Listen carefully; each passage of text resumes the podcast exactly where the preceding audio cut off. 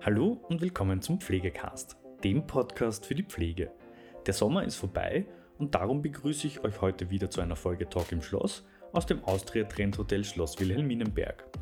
Heute ist Gabriela Hackel, Pflegeleiterin der Caritas Niederösterreich Ost bei Esther Matulic zu Gast und spricht unter anderem darüber, was sie in die Pflege geführt hat, was ihr an ihrem Beruf besonders wichtig ist und was sie jungen Menschen, die sich für einen Pflegeberuf entschieden haben, mit auf den Weg geben möchte. Viel Spaß mit der heutigen Folge.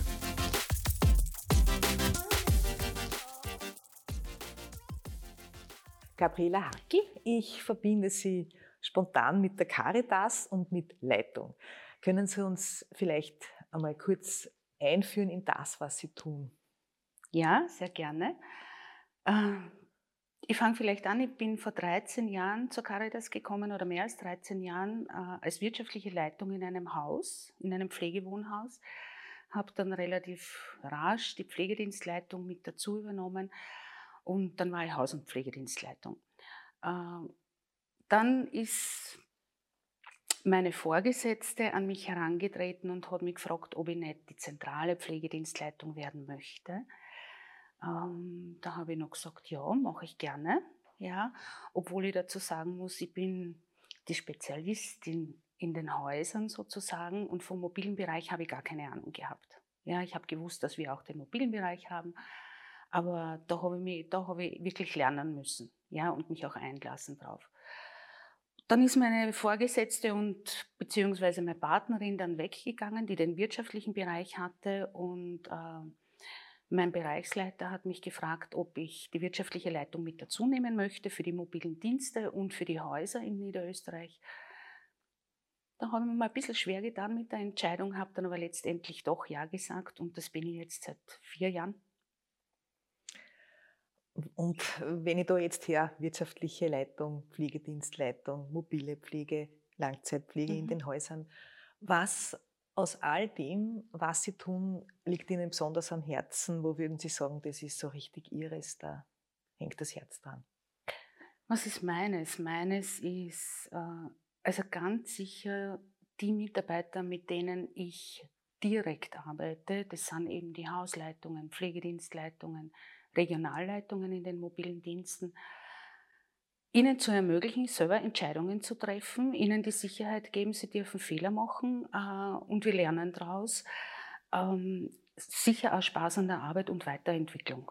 Ja, Weiterentwicklung des Bereichs, Mut zu haben, Dinge zu tun, die die man bis jetzt noch nicht gemacht hat, ja, und äh, dann drauf zu kommen, hallo, das funktioniert gut, ja, oder hoppala, das hat nicht funktioniert, in die Analyse zu gehen und dann zu sagen, okay, gehen wir es anders an oder hören wir auf damit. Ja, und dieser Freiraum ist total wichtig für mich persönlich und diesen Freiraum gebe ich auch meinen Führungskräften. Wenn Sie jemandem etwas mitgeben würden wollen, der jetzt jung in die Führung kommt. Mhm. Jung in die Führung. Ähm, Mut. Mut ähm, und Selbstbewusstsein, wenn jemand jung in die Führung kommt. Ich denke mir, wir haben einen durchaus anspruchsvollen Beruf erlernt. Wir können mit Menschen umgehen und wir wollen das auch. Und das ist schon mal so die Grundessenz der Führung, mit Menschen umgehen zu wollen, mit Menschen zusammenarbeiten zu wollen. Aber eine wesentliche Aufgabe in der Führung ist, denke ich, ähm, weiterzuentwickeln, weiterzudenken, an morgen zu denken, ähm, keine Angst davor zu haben, Fehler zu machen. Und da braucht es Mut und Selbstbewusstsein dazu. Ja. Wahnsinnskarriere, das darf man sagen. Wenn Sie jetzt zurückgehen in der Zeit, ganz mhm. weit oder ein bisschen weiter zurück, was hat Sie eigentlich in die Pflege geführt? Ganz, ganz weit, mit 13 Jahren, ja. Äh, dieses ominöse Buch, das, glaube ich, sehr, sehr viele gelesen haben, Susanne Baden, Weite Wege. Ähm, und das hat mich sehr fasziniert. Ähm, und dann habe ich mit 14 Jahren meiner Mama gesagt, Mama, ich wäre jetzt Krankenpflegeperson, ja, ich wäre jetzt Krankenschwester. Meine Mama hat damals ein sehr einseitiges Bild von der Krankenpflege gehabt und ähm, mich ja sehr hart gefragt, willst du wirklich Schüsseln tragen? Und ich habe gesagt, ja, möchte gern. Und äh, das war so ein innerer Widerstand, wenn ich so sagen kann. Ähm, und bin dann mit 15 in die damalige vierjährige Krankenpflegeschule gegangen im Kaiserin Elisabeth Spital. Und da hatte ich eine Lehrschwester, vor der ich heute noch meinen Hut ziehe, die mich einfach großartig in die Pflege begleitet hat und mir gezeigt hat, was ist Pflege, was ist Beziehung und was ist da für eine Professionalität dahinter. Ja, das war so der Start. Dann war ich äh, im Intensivbereich und ja, jetzt doch schon sehr, sehr lange Zeit in unterschiedlichen Funktionen in der Langzeitpflege. Wenn Sie es auch ansprechen, also das Buch mhm. ist, ist schon auch genannt worden hier in den mhm. Interviews. Ich kenne es auch, also das hat wirklich mhm. eine Durchschlagkraft gehabt. Wahnsinn. Ganz offenbar, ja. ja. Ähm, und dann zugleich auch diese, diese Zweischneidigkeit, nicht das Imageproblem. Ja. Dass sie, wo Sie auch sagen, da ist ein sehr einseitiges Bild in, in vielen Köpfen sicherlich gewesen. Was denken Sie, kann man tun, um dem zu begegnen? Ich glaube nicht, dass es eine Image-Kampagne braucht. Das glaube ich nicht. Ich glaube, ähm, dass wir als Krankenpflegepersonen unser Image selbst machen. Und wir sind nicht laut genug. Ja, wir sind nicht laut genug, wir sind nicht selbstbewusst genug, äh, um hinter der Dienstleistung, die wir vollbringen, auch die Leistung transparent zu machen. Ich glaube, in vielen Köpfen ist einfach nur ähm, dieses alte Bild der Krankenpflegepersonen und der Krankenschwestern. Ähm, ja, wir dienen, äh, aber es, ja, es ist ein Dienen, aber verbunden mit einer enormen Leistung und diese Leistung müssen wir transparent machen. Ja? Und das liegt in erster Linie an uns. Paraphrasiere ich Sie jetzt richtig, wenn man sagen würde, was man oft sieht, das ist vielleicht Warmsatzzauber? Ja. Und das Unsichtbare an der Pflege ist, ist auch das Problem zugleich. Ist das, geht das so in diese Richtung, dass man das auch sichtbar macht? Absolut, absolut. Ähm, also ich denke, Pflege wird gegliedert in instrumentelle Pflege oder kann man gliedern und in Caring. Ja? Und diese instrumentelle Pflege ist dieses Warmsatz-Sauber das Caring, die Beziehungsarbeit, das Vertrauen, das aufgebaut werden muss, diese, dieser Willen und diese Empathie der Pflegepersonen, Bedürfnisse, Nöte, Ängste zu erkennen und hören zu wollen und darauf reagieren zu können und zu wollen, das ist die wahre Professionalität. Ja? Und das ist aber so schwer messbar. Ja, das erleben Menschen in der direkten Beziehung mit uns, mit den Pflegepersonen, aber für, das, für die Öffentlichkeit ist es einfach fast nicht greifbar. Ja. Und darum ist es also schwer, das transparent zu machen. Ja. Und wenn man das große Stichwort Pflegenotstand mhm. jetzt nimmt, man hört es man hört die Zahlen, wie viele Pflegepersonen in naher Zukunft dringend benötigt werden, wie viele man ausbilden muss. Was denken Sie, braucht vor diesem Hintergrund die Pflege vielleicht jetzt ganz besonders? Ich denke oder ich würde mir wünschen, dass die Pflegereform in die Gänge kommt. Ja, ich würde mir wünschen, dass äh, Rahmenbedingungen harmonisiert werden. Ja, weil ich habe kein Verständnis dafür, warum ein Bewohner oder ein Kunde in Niederösterreich andere Rahmenbedingungen vorfindet als in, als in, im Burgenland oder in der Steiermark, ja, was jetzt die personelle Besetzung betrifft, was jetzt ähm, sonstige Rahmenbedingungen betrifft. Das ist, glaube ich, ganz, ganz wichtig, dass da in die Gänge gekommen wird. Ich würde mir wünschen, dass äh, mobil vor stationär gelebt wird. Ich würde mir auch wünschen und glaube, es ist total wichtig, äh, dass in, diesen, in diesem Veränderungsprozess, den die Pflege jetzt durchmacht, ähm, die Praktiker mit am Tisch sitzen. Ich halte es für unerlässlich, ähm, eine derartige Reform am Schreibtisch zu planen, wenn ich das so scharf formulieren darf, äh, ohne die Praktiker zu involvieren, die wissen, wie es funktioniert und die wissen auch, wie es gelöst werden kann. Ja. Also das sind so die Dinge, die ich ähm, im Kopf habe. Ich glaube, ähm, dass es total notwendig ist, Menschen, die sagen, ich möchte in diesen Beruf einsteigen und habe vorher schon einen anderen Beruf gelernt, die finanziell dementsprechend zu unterstützen in ihrer Ausbildung, damit die auch weiterleben können, ihre Familie weiter erhalten können.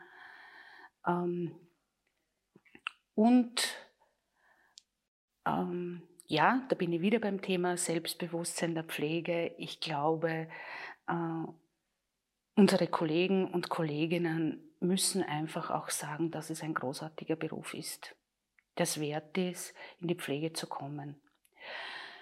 Das ist das eine. Und das zweite ist, ich glaube aber auch, dass Organisationen einen Auftrag haben. Ja, äh, nämlich den Auftrag, den wirklichen Willen zu haben, Mitarbeiterinnen zu halten, Mitarbeiterinnen zu entwickeln, ihnen Möglichkeiten zu geben, ähm, ein attraktiver Arbeitgeber zu sein. Die Mitarbeiterinnen, die jungen Mitarbeiterinnen, wenn ich mir das so anschaue, die jetzt von den Schulen kommen und doch noch re relativ jung sind oder die Praktikantinnen, da hat sich schon ein Generationenwechsel vollzogen. Ja? Da gibt es andere Bedürfnisse, da gibt es andere Wünsche, ähm, was die Arbeitswelt betrifft und die Unternehmen müssen darauf Rücksicht nehmen, sonst werden wir diese Menschen nicht halten können. Und wenn Sie sagen, ähm, also Selbstbewusstsein, mehr mhm. zeigen, was Pflege leistet, Rahmenbedingungen gleich machen, also stärkt quasi die, die, die Möglichkeiten der Klientinnen und Klienten und natürlich auch der Pflege. Ähm, wie würden Sie einem jungen Menschen, der in Erwägung zieht, einen Pflegeberuf zu ergreifen, würden Sie mit welchem, mit welchen Input würden Sie dem kommen? Was würden Sie dem sagen, dass an der Pflege so toll ist? Also ich glaube, das kann ich wirklich von Herzen sagen und, und es ist einer der großartigsten Jobs der Welt. Ja, ähm, ich würde ihn jederzeit wieder wählen, ich persönlich. Ja, auch wenn ich jetzt in einer Führungsfunktion bin und nimmer in der direkten Pflege, aber er bietet unglaublich viele Möglichkeiten. Äh, ich kann mich horizontal weiterentwickeln, ich kann mich vertikal weiterentwickeln, ich kann meine, meine Fähigkeiten, meine Kenntnisse ähm, einsetzen, weiterentwickeln. Ähm, die einzige Voraussetzung, die ich brauche, ist, ich muss mit Menschen arbeiten wollen. Und ich würde jedem sagen, der einen Menschen nicht gerne berührt, der seine, ähm, seine Nöte, seine Sorgen sich nicht anhören möchte, der sollte den Job nicht ergreifen. Ja, ich muss gern mit Menschen arbeiten. Und ich will jetzt nicht äh, in Richtung, ich muss berufen sein. Nein, es ist eine Dienstleistung. Aber ohne diese, diese Empathie, diese Menschenfreundlichkeit äh, wird es nicht gehen. Ja? ja, es ist ein krisensicherer Job. Das ist es in jedem Fall. Wir brauchen so, so viele Menschen. Ja? Und speziell in der Langzeitpflege, es ist Pflege in der Reinkultur. Ja, eben durch diese Beziehungsarbeit, die ich mit Kunden aufbauen kann und muss oder mit Bewohnerinnen in den Häusern, kann ich den Menschen in seiner Ganzheitlichkeit erkennen und kann ihn sehen und kann ihn unterstützen beim Erhalt und der Weiterentwicklung oder der, ja, ich sage jetzt Weiterentwicklung seiner Lebensqualität. Ja. Das heißt im Zentrum ganz klar die Arbeit mit Menschen. Ja. Keine Berührungsängste und ja. zugleich aber nicht die Berufung, diese Tradition, die Pflege da hat, sondern die Professionalität. Genau. Wenn Sie jetzt einen Blick tun auf die Zukunft, auf Ihre berufliche, auf das, was ansteht, das, was mhm. kommt, gibt es da irgendwas, wo Sie sagen, das gehe ich jetzt gerade an, da freue ich mich besonders drauf? Das ist jetzt irgendwie auf der Agenda. Mhm. Gibt es da was? Also auf der Agenda steht sehr, steht sehr, sehr viel. Ganz aktuell ist es sicher Corona und raus aus der Krise nämlich insofern unsere Mitarbeiterinnen gut dazu, dazu begleiten, weil Äh, ja, wir hatten auch in unserer Organisation Cluster, wir hatten auch in unserer Organisation Bewohnerinnen und Kundinnen, die erkrankt sind, Mitarbeiterinnen, die erkrankt sind. Das waren unglaublich anstrengende ähm, Situationen für die Mitarbeiter. Und ist auch so ein Phänomen der Pflege. Wir sind in der Krise immer sehr, sehr stark. Ja, aber wenn die Krise vorbei ist, dann ist die Luft ein bisschen raus und dann, und dann kommen diese Belastungen hervor. Und diese Belastungen müssen wir auffangen. Das ist, glaube ich, ganz aktuell. Ansonsten freuen tue ich mich auf ähm, Veränderung. Ja, auf Veränderung. Wir, wir ähm, beschäftigen uns mit dem Thema Soziokratie, soziokratische Entscheidungsfindung, agile, agiles Management, Eigenverantwortung der Mitarbeiter, selbstorganisierte Teams. Also das sind so die Themen, die mir, die mir Spaß machen. Ähm, ein brennendes Thema, äh, das auf uns zukommen wird, das Thema assistierter Suizid. Ähm, wie wir damit umgehen werden als Organisation. Ähm, wo wir schon ganz stark am Arbeiten sind, auch mit unserem Ethikteam und Ethikkomitee, das ich leiten darf. Ähm, ja, das sind so die, die großen, glaube ich, jetzt einmal. Ja. ja, das klingt nach viel, mhm. das klingt nach spannend. Äh, selbstorganisierte Teams, was kann man sich darunter vorstellen? Also selbstorganisiertes Team habe ich äh, ein Beispiel, äh, wie es momentan in Angriff genommen wurde. Ähm, wir hatten, betrifft die mobilen Dienste. Wir hatten äh, viele kleinere Teams und äh, jedes Team äh, hatte eine Führungskraft. Ja, und jetzt sind, ähm, jetzt hat eine Führungskraft in den mobilen Diensten viele Mitarbeiter. Das ist geändert worden. Äh, das heißt, der Führungskraft hat 100 Mitarbeiter zum Beispiel. Ja? Und diese 100 Mitarbeiter in den mobilen Diensten sind überall verstreut. Und jetzt gibt es äh, in den, äh, und es werden kleinere Teams gemacht.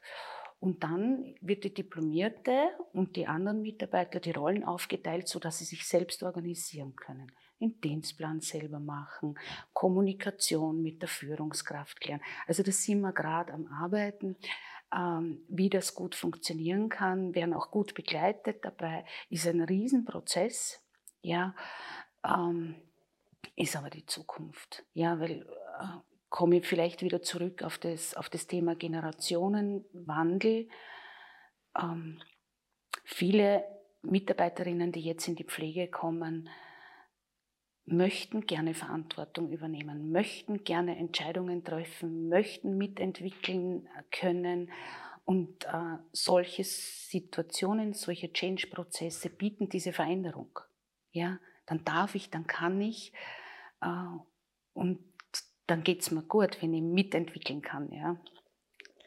Zieht sich für mich ganz stark durch diese Eigenverantwortung und auch das Übertragen von, von Kompetenzen und, und von Befugnissen und von Freiräumen und dann sagen, jetzt Mut haben und einmal schauen. Genau. Und vielleicht auch noch abschließend, ich höre da jetzt so viele spannende Dinge, die Sie alle überblicken, wo Sie alle sagen, da bin ich involviert. Hätten Sie noch einen, einen persönlichen Tipp, wie man das meistert, sowas? Muss ich nachfragen, was meistern? Wie man Überblick behält, wie man so viele Dinge parallel mhm. bespielt, mhm. wie man die Führungsrolle dabei wahrnimmt, also kurz gesagt, wie man das schafft. Mhm. Ich glaube, wir haben in unserem Bereich äh, eine akute Regelkommunikation aufgestellt. Ja, das ist, also der Kommunikationsfluss muss aufrecht bleiben. Das ist total wichtig. Äh, ich gebe viel Entscheidungskompetenz an meine Leitungen. Ja, die interessieren mich nicht operative Entscheidungen. Ja, mich interessiert, wo kommst du nicht weiter, dann bin ich da. Ja, ähm, ich, ja, also ich habe es eingangs schon gesagt, äh, ich denke mir, ich, ich, arbeite mit einem großartigen Team zusammen, die diese Verantwortung auch nehmen möchten und nehmen und das Beste daraus machen. Und ich bin da, wenn sie nicht weiterkommen. Ob das jetzt ist eine Beschwerde, ob das jetzt ist äh, eine Anforderung vom, vom, vom Land, die zu beantworten ist, wo sie selber nicht weiterkommen. Ja, das mache ich gerne. Äh, und dafür bin ich ja da. Und ähm, mein, meine Arbeit, äh, mein Mitarbeiter hat es gestern sehr gut definiert. Der hat gesagt, bei dir fließen die Flüsse zusammen. Ja, ja, gut, okay. Aber das Meer ist manchmal stürmisch, aber auch manchmal sehr ruhig und es ist in Ordnung, wenn die Flüsse kommen. Ja? Äh, das bedeutet nur, dass sie was bewegt und dass was weitergeht. Also ich habe nicht, hab nicht das Gefühl, dass es mich überlastet. Gar nicht, im Gegenteil. Es macht mir Freude, neue Dinge äh, auszuprobieren, dazuzunehmen. Ähm. Das ist ein schönes Bild mit den Flüssen, mit mhm. dem Meer. Mhm. Und ich, ich danke Ihnen sehr für das schöne Interview. Vielen Dank, dass ich eingeladen wurde. Dankeschön. Ja, das war es auch schon wieder mit der heutigen Folge Pflegecast. Wenn Ihnen diese Folge gefallen hat, freuen wir uns, wenn Sie unseren Podcast abonnieren. Weitere Informationen zum Thema Pflege und allem, was dazugehört, finden Sie auf unserer Webseite www.pflegenetz.at oder unserem YouTube-Kanal Pflegenetz und unseren Social-Media-Kanälen. Alle Links zur aktuellen Folge sowie unseren Webseiten finden Sie in der Beschreibung. Bis zum nächsten Mal.